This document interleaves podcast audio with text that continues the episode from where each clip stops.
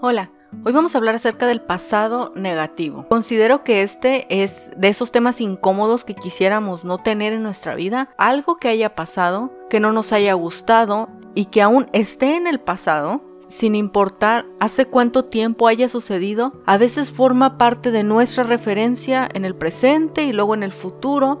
Conozco gente que su pasado negativo está el rechazo, que tuvo tanto rechazo que le costó trabajo después abrir su corazón. Conozco gente que en su pasado negativo está el divorcio, en mi caso estuvo la agorafobia, conozco gente que, que no tuvo papá, que se tuvo que insertar en otra familia, que es como esta situación incómoda, esta situación molesta. Y lo único que podemos hacer a favor de nosotros es no permitir que ese pasado negativo siga siendo parte de nuestro futuro. Puede ser una referencia para colocar las cosas en perspectiva, pero no como parte de nuestro futuro. Mira, yo sé que muchas veces te he contado acerca de la agorafobia y todo lo que sentí, todo lo que viví, etc. Pero no creas que porque te lo he dicho me gusta estarlo mencionando. Detesto mencionarlo. Fue una de las épocas más tristes y más difíciles de mi vida. ¿No crees que porque sale fácil de mi boca también sale fácil de mi corazón? Fue muy difícil superar eso y también fue difícil el proceso que le siguió, darme cuenta que aquello que viví ya no era parte de mi presente. Porque aunque ese episodio de mi vida había terminado, de repente tu mente,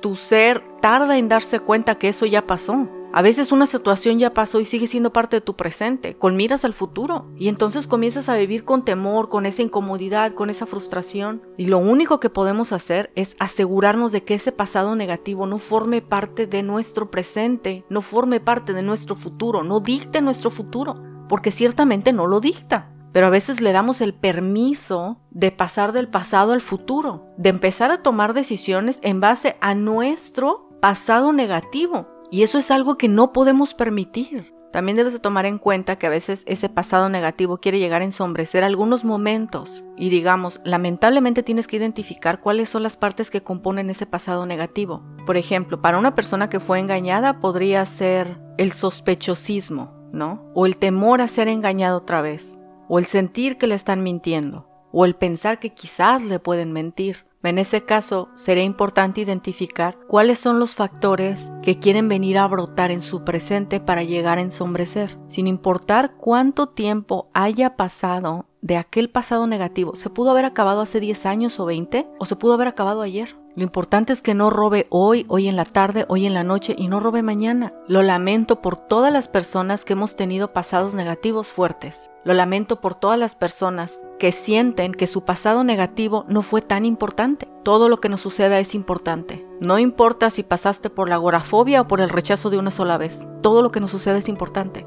Todos en algún momento hemos atravesado un momento difícil, algo que sentimos que nos golpeó la vida o que nos hundió un poquito las esperanzas. Y lo que quiero decir con esto es, todos nos podemos relacionar en algún momento. Todos en algún momento podemos saber cómo se siente un momento difícil de la vida. Estoy diciendo que no estás sola en ese proceso. Yo no estuve sola y yo creí que estaba sola. Si necesitas buscar ayuda, es importante que busques ayuda. Hay de cosas que no se sale solo. Hay de cosas que se sale con ayuda de un profesional, con una comunidad, abriendo tu corazón, con una amistad. Para mí fue acercarme a Dios, entender que mi vida tenía un propósito y que no por los errores que hubiese cometido en el pasado, mi futuro estaba empañado. Aún mi futuro era igual de brillante, solamente yo tenía que salir adelante. Yo tenía que darme cuenta que aún me haya equivocado, aún me hayan pasado cualquiera de las cosas, aún seguía teniendo talentos, aún seguía teniendo esperanza, aún seguía